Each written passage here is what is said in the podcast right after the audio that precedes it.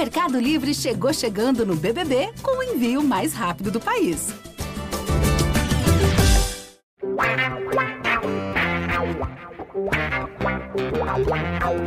Pelé, dois na barreira, correu, o rei atirou.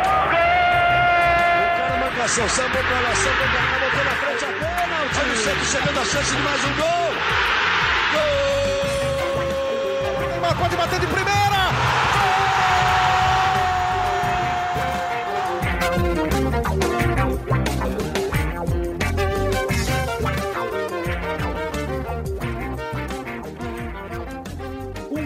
Orgulho que nem todos podem ter. Este é o GE Santos em mais uma edição. Eu sou André Amaral, estou de volta depois de uns dois meses aí que eu fiquei de férias, tive problemas de saúde, enfim, teve Copa do Mundo, tem um tempão que eu não venho para o podcast. Mas começando 2023 com aquele ânimo, com aquela esperança que ronda o torcedor Santista em cada começo de ano. Esperança que a gente espera que dure um pouco mais do que nos últimos anos, porque os últimos paulistas foram trágicos para o Santos, Santos sempre brigando para não cair. Estou aqui hoje com a dupla de Brunos, Bruno Gilfrida e Bruno Gutierrez, que vão falar tudo sobre a preparação do Santos nos últimos dias, vários jogos treinos, vários treinos, a definição de Odair Helmo para o time titular para enfrentar o Mirassol no sábado.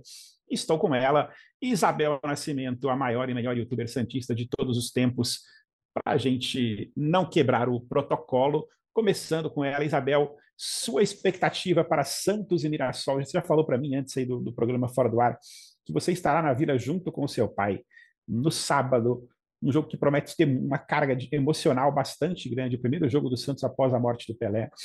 E, e o Santos preparando várias homenagens para o Pelé, inclusive mudou o horário do jogo né, para poder fazer homenagens é, melhores, com a vila já à noite, com luzes, etc. O que, que você espera? Bom dia, boa tarde, boa noite, Isabel Nascimento. Bom dia, boa tarde, boa noite, Amaral, Bruno. O Amaral falou que ia ficar fora do podcast até o Santos voltar a ganhar um título, né? E aí ele desistiu e voltou. promessa que não dá para. Melhor esquecer essa promessa.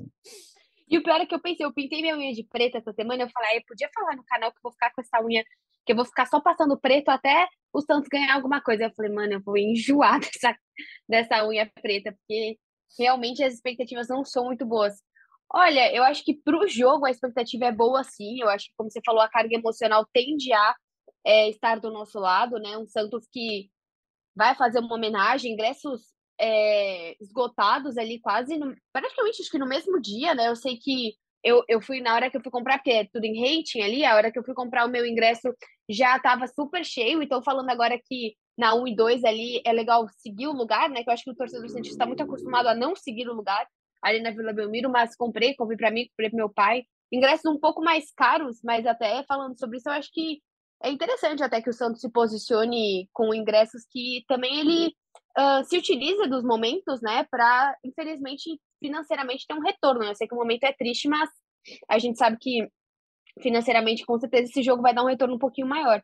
Olha, a expectativa é boa, Amaral, não vou mentir, assim, eu acho que eu fui no treino em Atibaia, né, estive lá com o Iago, o Iago estava aí fazendo a cobertura pelo GE, eu acho que foi um treino interessante, deu para ver algumas coisas, eu acho que, de modo geral, a expectativa é muito boa do torcedor, é um reencontro, a gente esqueceu que a gente, que, que o Santos tem problema, né, eu acho que é bom esse tempo fora, que a gente esquece, acha que é tudo maravilhoso, meninos da Vila, uhul, então, acho que é isso. A expectativa neste momento, dia 15, pode ser que eu mude, mas até hoje, assim, até dia 14, a expectativa é muito boa.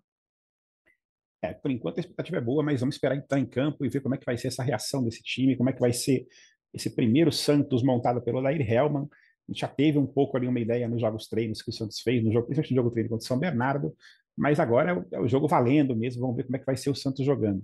Bruno Gilfrida, é, pelo menos o time está com uma cara já, né? O, a torcida do Santos hoje pode até falar o time que imagina como titular ali muito claramente, né? Ou ainda tem alguma dúvida? Tem, tem a questão dos quatro atacantes ali que, os, que o Odair usou no primeiro jogo. Será que isso vai continuar para o jogo contra o Mirassol ou ele vai mudar o esquema tático? Bom dia, boa tarde, boa noite. É um prazer estar aqui com vocês. Ao contrário do que dizem os críticos, nos últimos dois podcasts eu estava presente. E no sábado também estarei presente na Vila Belmiro. É, não estarei de folga, não entrarei mais tarde, não entrei mais tarde em nenhum dia de podcast. Hoje quem não está aqui é o chinelinho do Iago, que vai entrar mais tarde. E aí é bom registrar, porque sempre quando eu não estou registro, né? Então É, eu estou fazendo o papel que vocês fazem aí na minha ausência. É, sobre o time do Santos, eu acredito que o Odair vai manter esse esquema com quatro atacantes. Ele tem uma preocupação que a gente falou muito sobre nos últimos dias, que é a questão da posse de bola é, no campo ofensivo, porque ele acha que esses quatro atacantes, é, que são Ângelo, Marcos Leonardo, Mendonça e Soteudo, Soteudo um pouco mais recuado, claro, jogando com meia, todos eles têm características de mano a mano, de um contra um.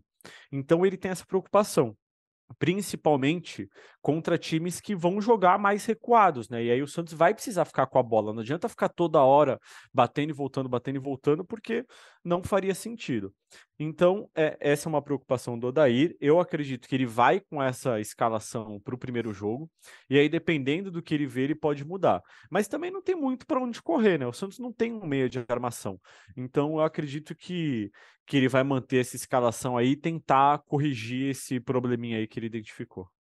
E atrás desses quatro atacantes é que é a minha preocupação, o Bruno, assim, porque bacana, DNA ofensivo, todo técnico que chega no Santos cai nessa balela e resolve jogar, botar o Santos para jogar lá para frente.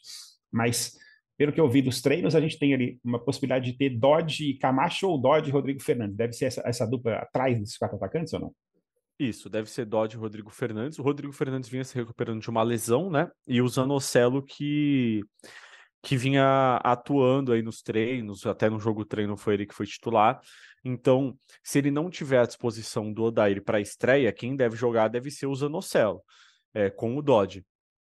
Então, eu acho que com o Rodrigo Fernandes e Dodge você tem um pouco mais de marcação. Com o Zanocelo e Dodge, aí é um po... aí fica mais difícil ainda. Claro, o Mirassol não deve ir muito para o ataque, sair e tudo mais, mas eh, com certeza não vai ficar só na defesa, vai buscar o contra-ataque. Então, eu acho que é, o Oder, quando ele chegou, ele falou que não ia se ligar nisso, de DNA ofensivo e tudo mais, que ia jogar o jogo dele. Eu acho que ele não tem muito, não tem muito para onde correr, assim. Não acho que ele tá fazendo uma loucura. Poxa, tem grandes armadores, grandes volantes e ele tá colocando quatro atacantes. Eu acho que ele tá colocando o que tem de melhor. Eu acho que esses quatro atacantes são os melhores do, do elenco é, e não tem grandes possibilidades no meio de campo. Então, acho que não tem muito para onde correr. Por isso que ele tá indo com esses quatro atacantes. Bruno Gutierrez, você também que acompanhou essa pré-temporada Santista desde o começo e da chegada do Daír Real. Mas é uma coisa interessante nessa pré-temporada Santista, que o Santos está abrindo mais treinos do que os concorrentes, né? dando mais chance para a imprensa acompanhar os jogos, os, os, treinos, entender como é que o, o time está tá sendo armado, que é um ponto positivo, porque isso virou uma, uma moda dos clubes brasileiros, até copiando os times gringos, de que raramente você consegue ter acesso aos jogadores, ter acesso aos treinos para acompanhar o que está acontecendo. Do que você viu nesses dois meses, de quase dois meses né, de preparação com, com o Odair Helman, quase dois meses não, né, um mês na verdade. É, o que, que dá para falar do Santos para esse, esse começo de, de campeonato, para esse jogo contra o Mirassol, Bruno? Opa, salve, salve Amaral, Xará, Bel, todo mundo que escuta aqui o podcast do GE Santos. Olha, Amaral, nesse um mês, né, tá completar o mês justamente no, no dia do, da partida né, entre Santos e Mirassol, que o Odair está realmente trabalhando com o elenco. A gente viu uma preocupação muito grande do Odair com problemas que o Santos apresentava já na temporada passada, como, por exemplo, o próprio Gilfrida falou, é, nessa recomposição defensiva, no pós-perda, é, ou saber o momento certo de você ser mais agudo, de buscar o ataque em dois, três passes, né, chegar no contra-ataque, e o momento de você parar, ter, a, ter o controle da bola, tocar, buscar espaço. Que ele falou que ele viu muito em vídeos do Santos do ano passado ocorrer isso. Ele até citou o jogo contra o Palmeiras, que o time vinha fazendo uma boa partida, mas acabou entregando né, o jogo justamente por conseguir recuperar a bola e entregar a bola para o adversário muito rápido e é isso que ele quer saber dosar no Santos. E a gente vê ele trabalhando muito isso, tanto ofensivamente quanto defensivamente, essa questão de, de pós-perda, de recuperação de bola, de recomposição, e do time ter um pouco mais de paciência e saber o melhor momento de você trabalhar uma bola ou de você ser agudo num passe rápido e ir na velocidade. É, o Odair, como ele tem aberto os treinos, ele sempre costuma conversar com a imprensa informalmente ali, né? Bater um, uns 10, 15 minutos de, de papo ali com a gente. E, e, ele fala muito disso, dessa coisa que jogador tem que ter, às vezes não precisa ser tão afobado, sabe? Você tem que saber é, dosar esses momentos. E essa eu vejo como uma das principais preocupações do Odair no comportamento do time. É, no campo e bola, vi muito o Odair trabalhando a questão da bola aérea, tanto no ataque quanto na defesa, e principalmente na defesa. Né? É, ele falou desde que ele chegou no Santos que o time sofreu muito no passado com a, com a bola aérea e que ele quer corrigir isso. Tanto até que ele tem trabalhado bastante também na, em bola parada, é, lances de bola parada, justamente porque ele vê no Santos essa fragilidade, né? E a gente viu, seja no passado ou no retrasado, o Santos sofreu muito também é, com a bola parada, tomar gols de jogadores até uma estatura baixa, que nem foi, se não me engano, Ricardo Bueno pelo Juventude, que é um, é um atacante alto e conseguiu fazer gol de cabeça no Santos, e o Santos com uma zaga alta, né? Então o Odair está tentando é, realmente corrigir esses pontos que ele via como mais críticos e aos poucos também é, e colocando o jeito dele, né? É, de jogar, de, de, ter intensidade, de ter o controle e saber realmente é, dosar o ataque e defesa. Sobre esse time ideal que você estava tá, tá, conversando com o Gilfrida, Amaral, o que eu recebi hoje de manhã é que o Fernandes realmente não tem condições de jogo, está na fase final de transição, deve retomar os treinos com o grupo na próxima semana, tanto ele quanto o Miguelito. Então, Miguelito e, e Fernandes devem começar a ficar à disposição para os jogos a partir da próxima semana. O, o, Felipe Jonathan é que tem sido um jogador que requer um pouco mais de atenção, deve ficar fora dessas primeiras rodadas aí. Então, o Lucas Pires deve ganhar uma sequência na lateral esquerda, pelo menos nesse início de temporada. E possivelmente contra o Mirassol a gente vá mesmo ver um meio de campo com Dodi Zanocelo e o Soteudo, né, que é esse quarto atacante, mas que acaba recuando um pouco para ser esse terceiro homem de meio de campo. Não vou negar para você é, que isso eu... me preocupa, tá? Só para te falar é. que esse, esse, essa formação com Dodge Zanocelo eu acho meio. Assim, sendo bem sincero, assim, eu me lembro muito pouco do, de, da, da, forma como o Dodge atuava no Fluminense mas não me parece ser um cara super de marcação. E o Santos já sofreu com esses problemas ano passado, né, de ter esse buraco no meio do campo da marcação em algumas partidas. Mas fala, Gilfrida, eu te atropelei. Não, imagina. É, eu, que eu ia dizer é que o, o, essa questão da posse de bola também era uma grande dificuldade do Orlando Ribeiro, né? É, ele, claro, ele, ele não tinha força, assim, né? É, era um técnico que nunca tinha tido uma experiência no profissional e talvez algumas coisas que ele tenha falado tenham passado um pouco batidas. Mas ontem eu estava lembrando que ele em diversos momentos falou é, que tinha vontade de controlar os jogos com a posse de bola.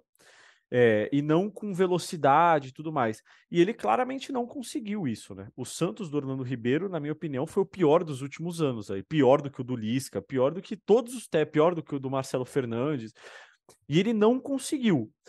Aí eu não sei se foi porque ele não encontrou a maneira de é, fazer esses jogadores entenderem a ideia dele, é, ou se realmente é uma missão muito difícil com esses jogadores que o Santos tem à disposição. Boa pergunta. Aliás, você, botou uma, uma, uma, alugou um triplex na minha cabeça quando você comparou o trabalho do Lisca e do Orlando Ribeiro, porque realmente foram dois trabalhos bem ruins. E eu fiquei, quando você falou, eu fiquei pensando, meu Deus, qual será que dos dois foi pior? Porque realmente o Santos jogou muito mal. Essa fase final de 2022 foi muito sofrer, muito, muito sofrimento para a torcida do Santos. Né?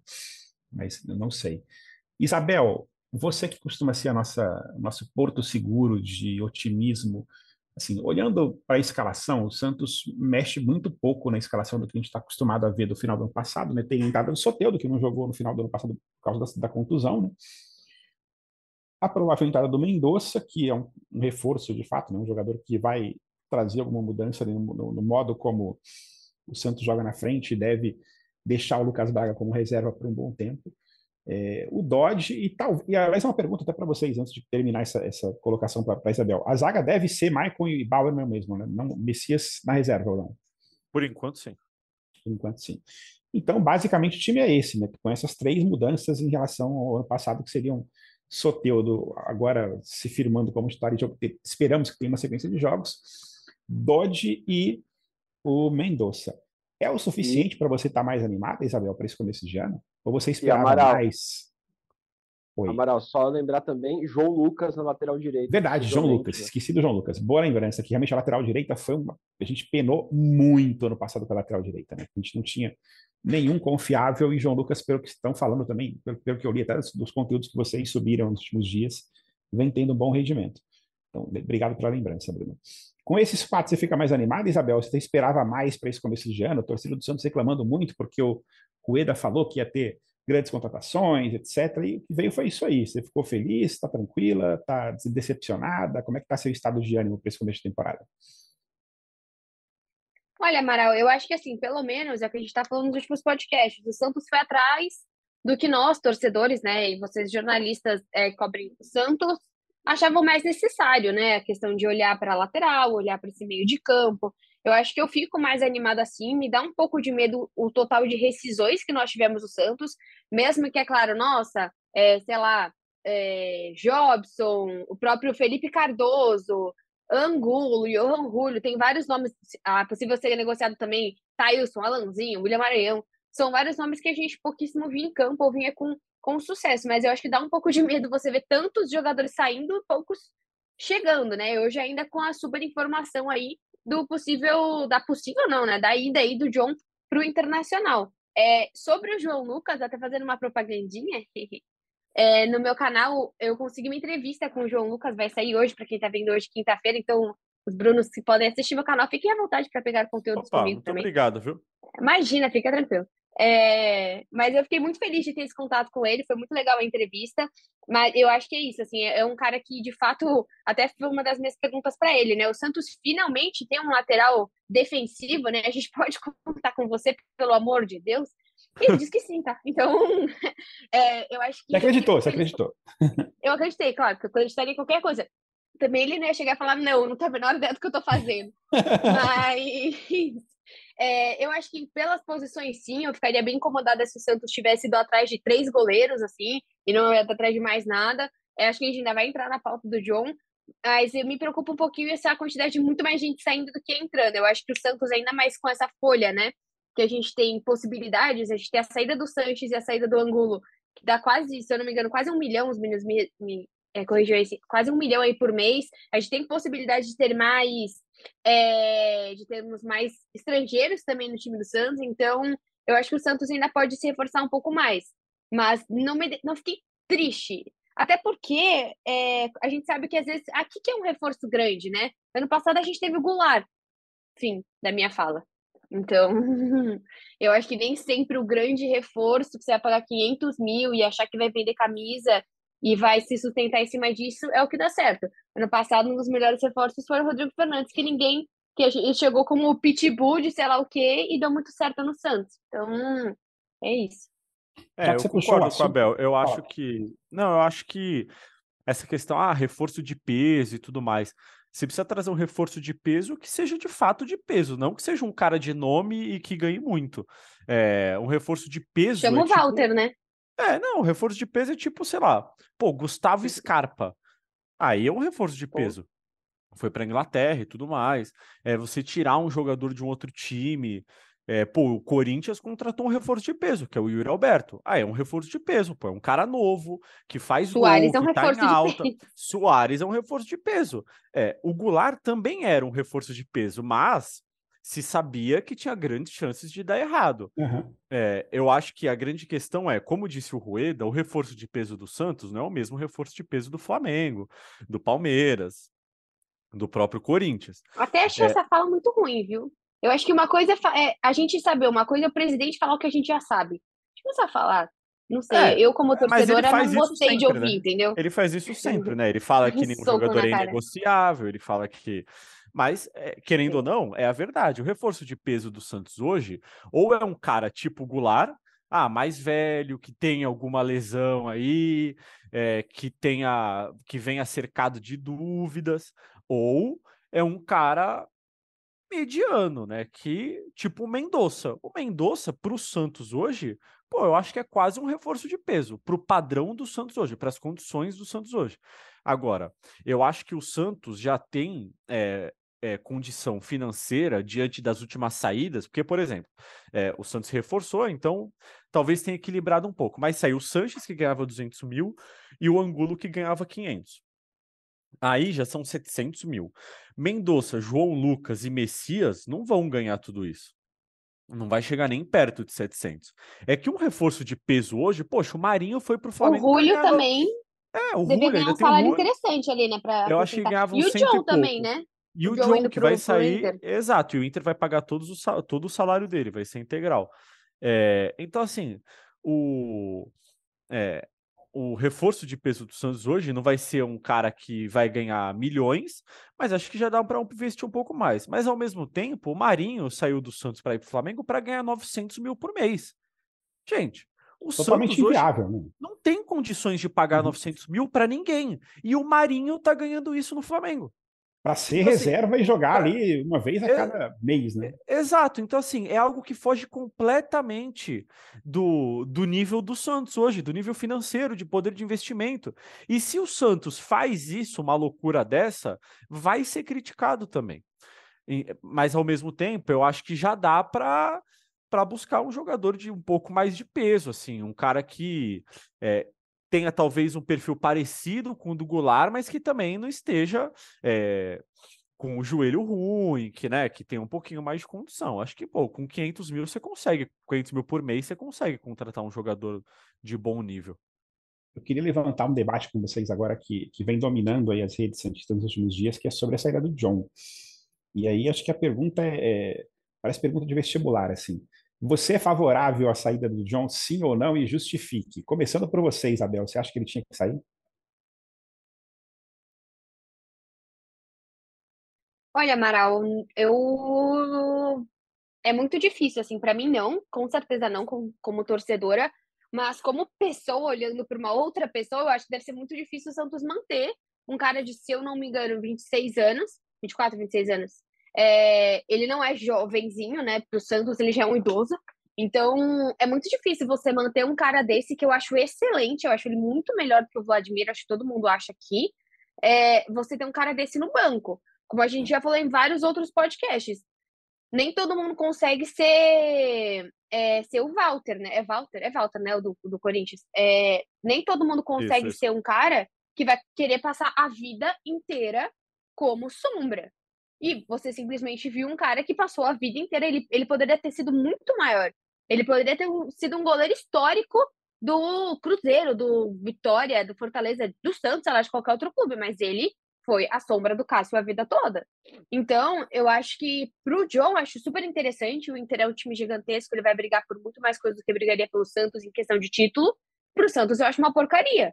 Agora, se você também não consegue chegar para esse atleta e prometer algo, a gente já discutiu aqui muitas vezes o Santos não é um time que consegue fazer, ah, você é Copa do Brasil, você você brasileiro, ou você. Mas hoje o, o Santos é um time que, como a gente está falando, não consegue oferecer algo para esse jogador reserva que faça brilhar o olho dele. Porque talvez se o Santos conseguisse falar, você vai ganhar a mesma coisa que o João Paulo, você fica? Às vezes o cara falaria assim. Só que acho que para goleiro é muito difícil, né? Porque vai além de salário. Vai muito além de um dia o João Paulo se machuca, o John entra e falha, ele tá lascado. E o John tem a sombra gigantesca da Libertadores ainda nele, né? Então, sei lá, como Santista eu totalmente discordo, mas eu entendo que como pessoa ele precisava seguir a carreira dele e pelo jeito o Santos não conseguiu oferecer nada em questão de carreira pro John.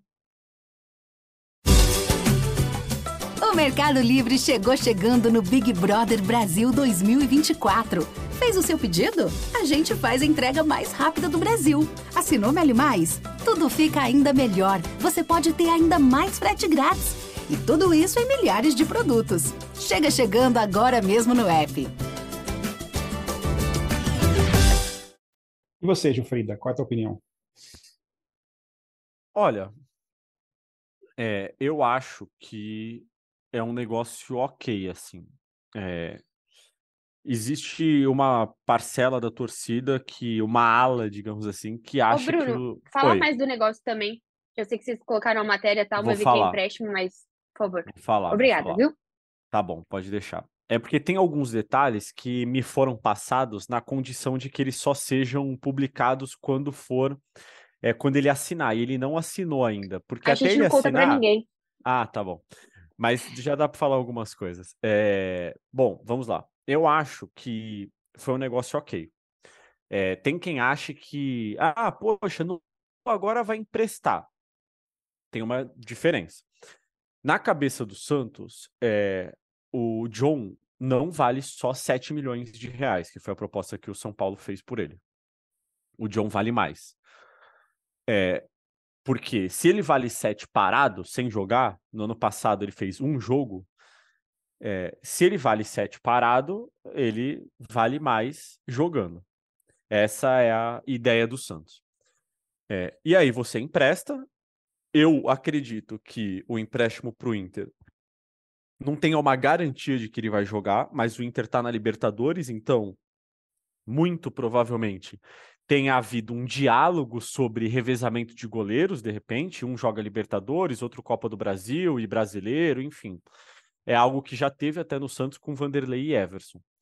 É, então, a ida para ele para o Inter é é boa, porque ele vai ter perspectiva de jogar mais. E tem a questão John de. jogava na Sul-Americana no Santos às vezes também, né? Isso, exato. E tem a questão de que no Santos, como você falou, Bel, é, o, titu- o goleiro titular é capitão e foi importantíssimo nas últimas temporadas.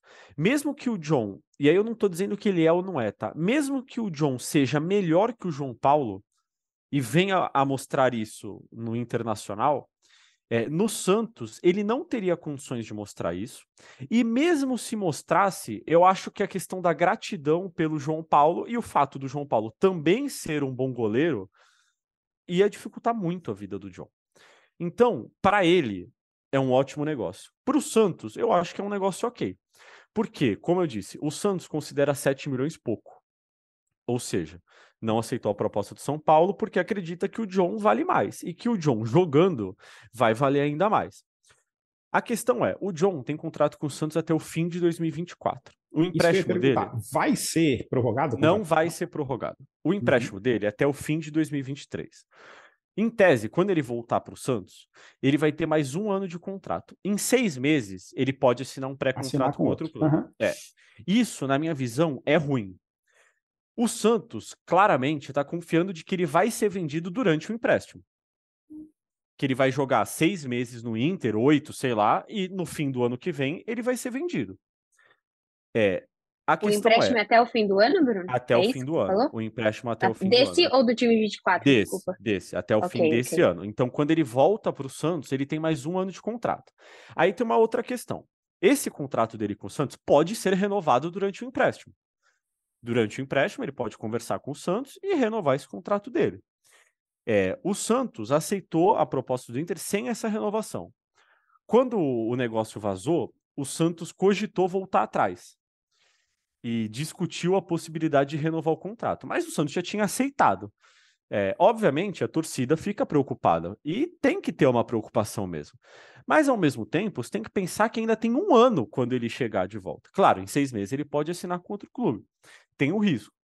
Mas é o que eu falei: o Santos está confiando que ele vai jogar, que ele vai bem e vai ser vendido. O empréstimo tem toda aquela questão: tem valor fixado de compra, o Inter tem a prioridade, o Inter vai pagar todo o salário do John, então o John não vai custar mais nada ao Santos e ainda pode ser vendido no futuro. Essa é a mentalidade do Santos. Foi nisso que o Santos se apegou para liberar o John. É, e tem a questão também de não reforçar um rival. Agora, o risco é o seguinte: o John vale 7 milhões sem jogar. Ele pode começar a jogar e não ir bem.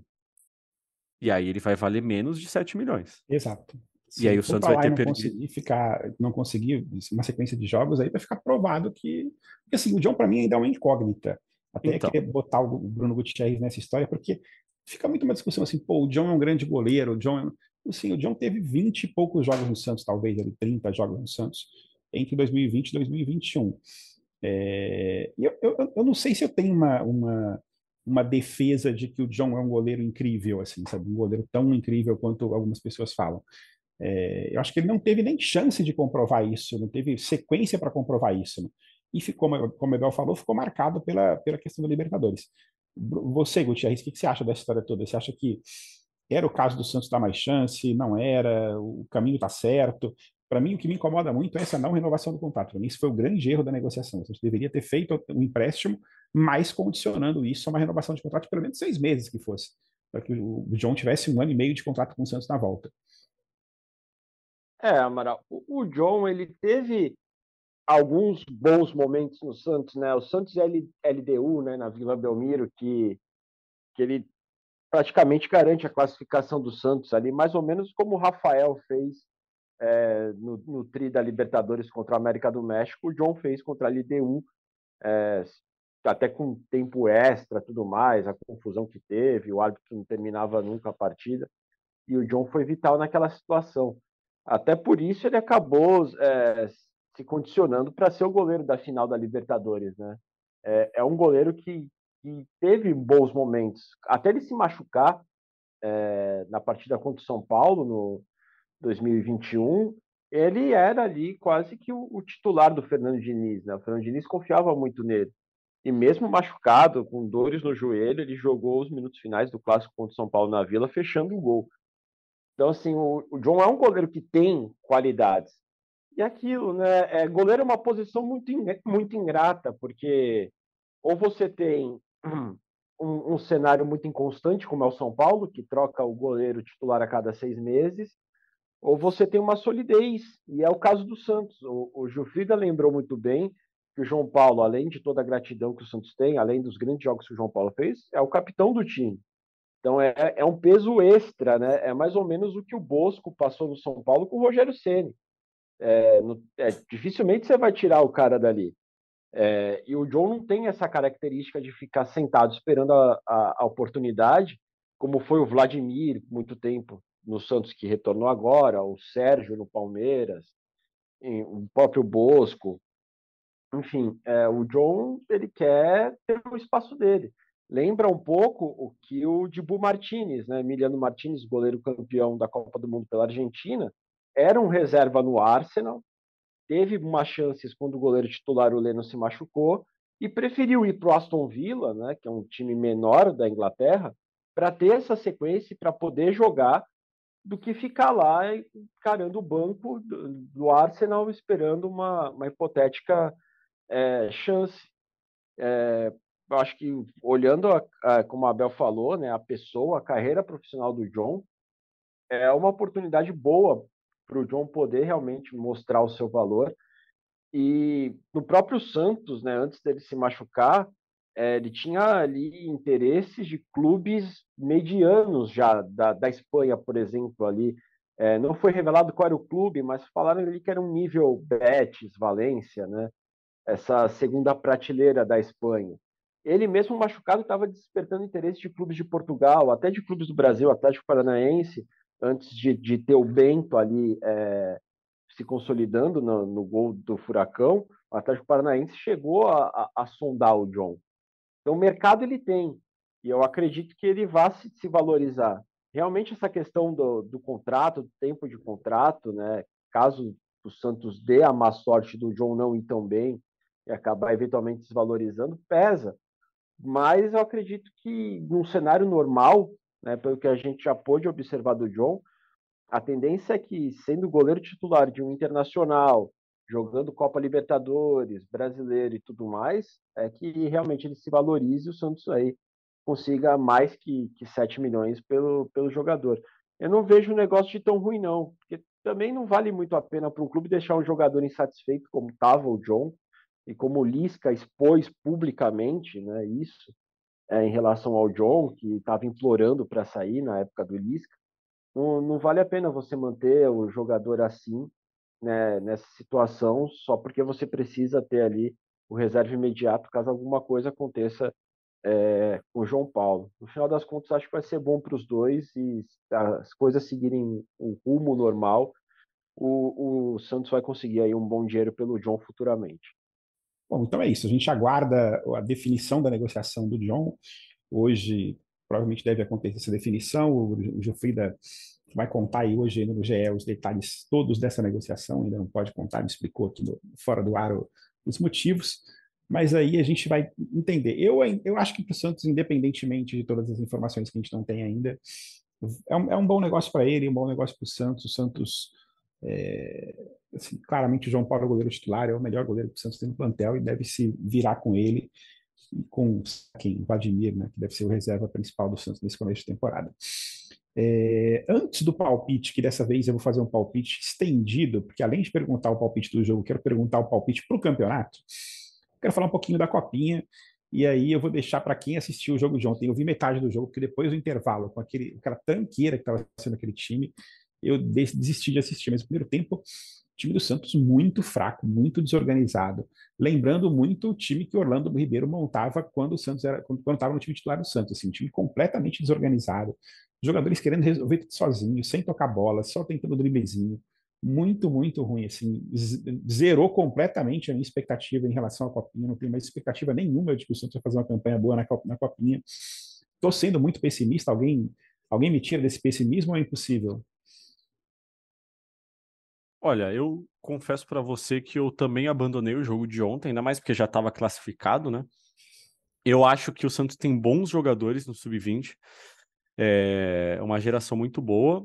Agora, até o, enquanto a gente está gravando aqui, o perfil Olheiros no, no Twitter divulgou que o Jair é, teve uma lesão de ligamento cruzado no joelho e vai precisar passar por cirurgia. A gente ainda está tentando confirmar, provavelmente quando vocês ouvirem esse podcast já vai estar tá confirmado, mas é uma perda muito grande para o Santos, né? Muito grande, muito grande.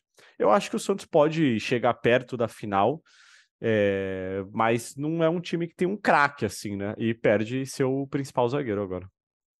É, é, é terrível, né? Esse, esse, time, esse time da Copinha, é, assim, ele tem uma base é, mesclada ali do time da Copinha anterior com o time campeão paulista, né? Por exemplo, o próprio Jair, que agora possivelmente aí vai passar os meses fora, jogou a Copinha no passado com 16 anos, o Derek, que é o capitão do time, era o, o parceiro de zaga dele na, na época. É, o Balão, que foi poupado nessa última partida, também era titular na copinha passada. Patati, por exemplo, Fernandinho. Então, tem alguns jogadores da última copinha que seguem. Mas é um time que também tem muito garoto ali que era do sub-17 e que agora passou a ser relacionado com o sub-20, como é o caso do David, que era é o atacante, né, o camisa 9, mas que também teve um probleminha muscular ali, estava sendo poupado. Gabriel Tempo, que agora está tá no banco de reservas. Então é um, é um time que está mesclando aí, que está aos poucos, né, subindo alguns jogadores, porque faz parte também do, do processo de renovação, né? Muitos deles é, subiram para o time principal, Lucas Pires, Lucas Barbosa, é, você, outros. Uhum. É, sim, outros estouraram a idade. Então, é um time que também está tá em reconstrução, né? Com o Orlando Ribeiro.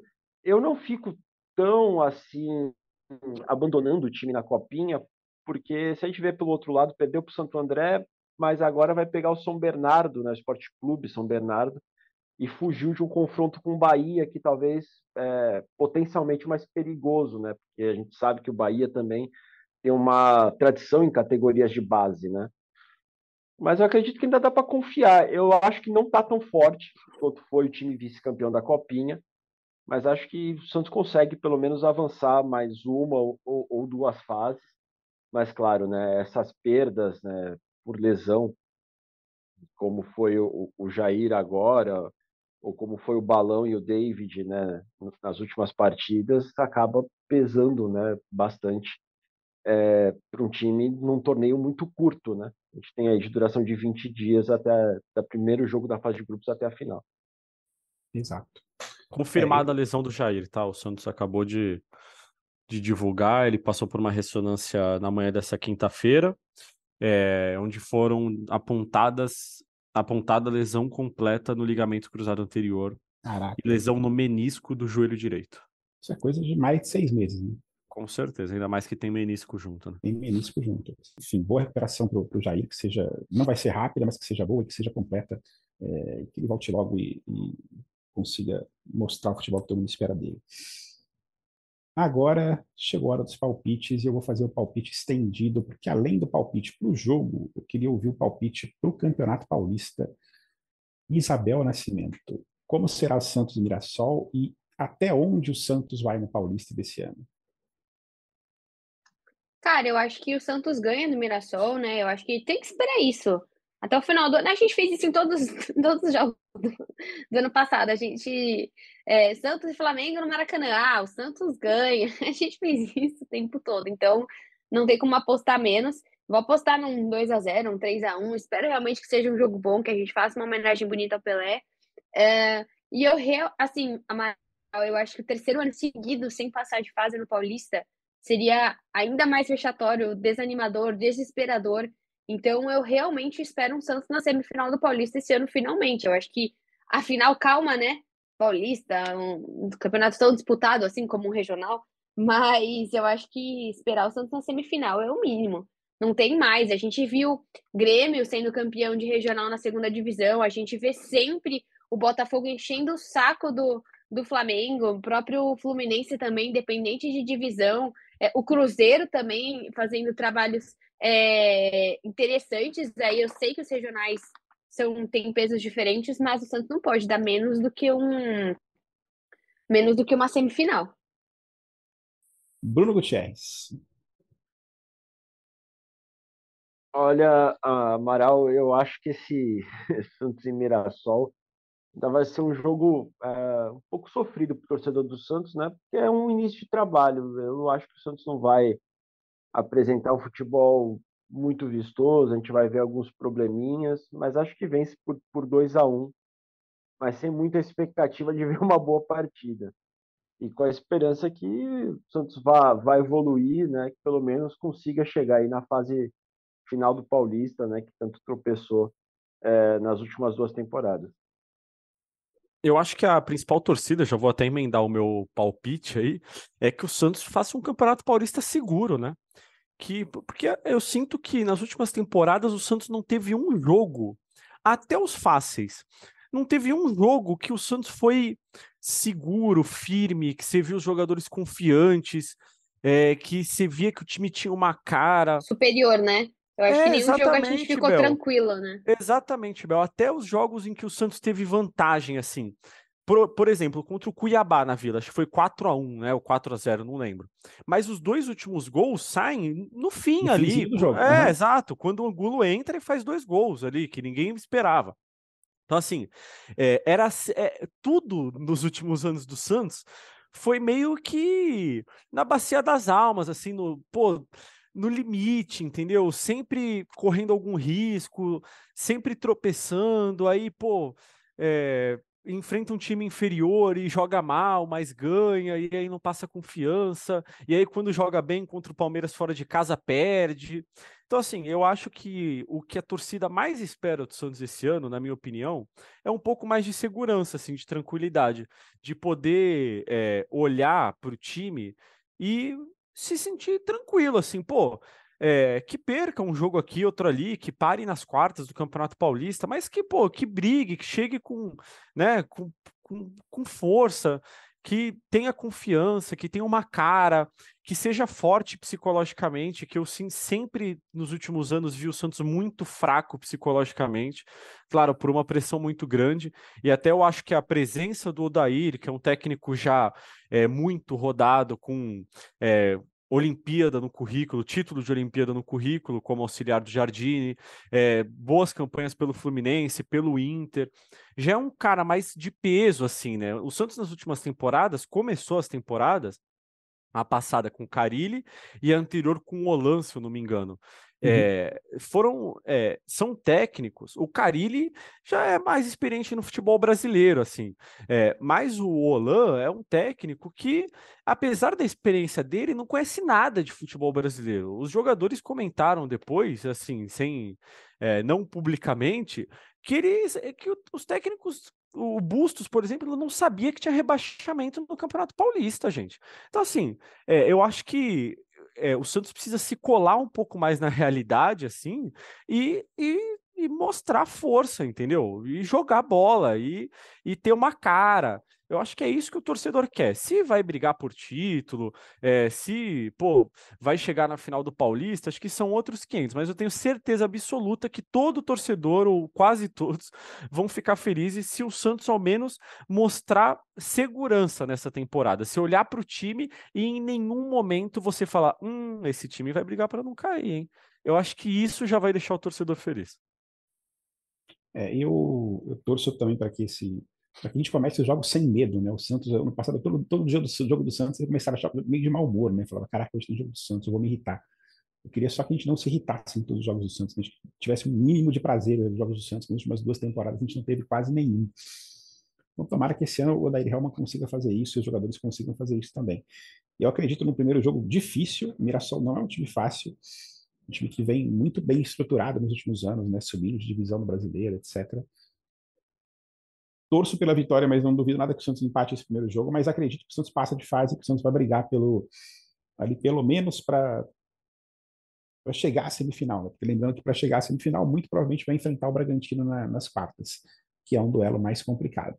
Mas, assim, se for isso, já vai ser um, um, um avanço em relação ao que tivemos nos últimos dois anos, que foi brigar pela não cair na última rodada, né? Que foi muito vexatório.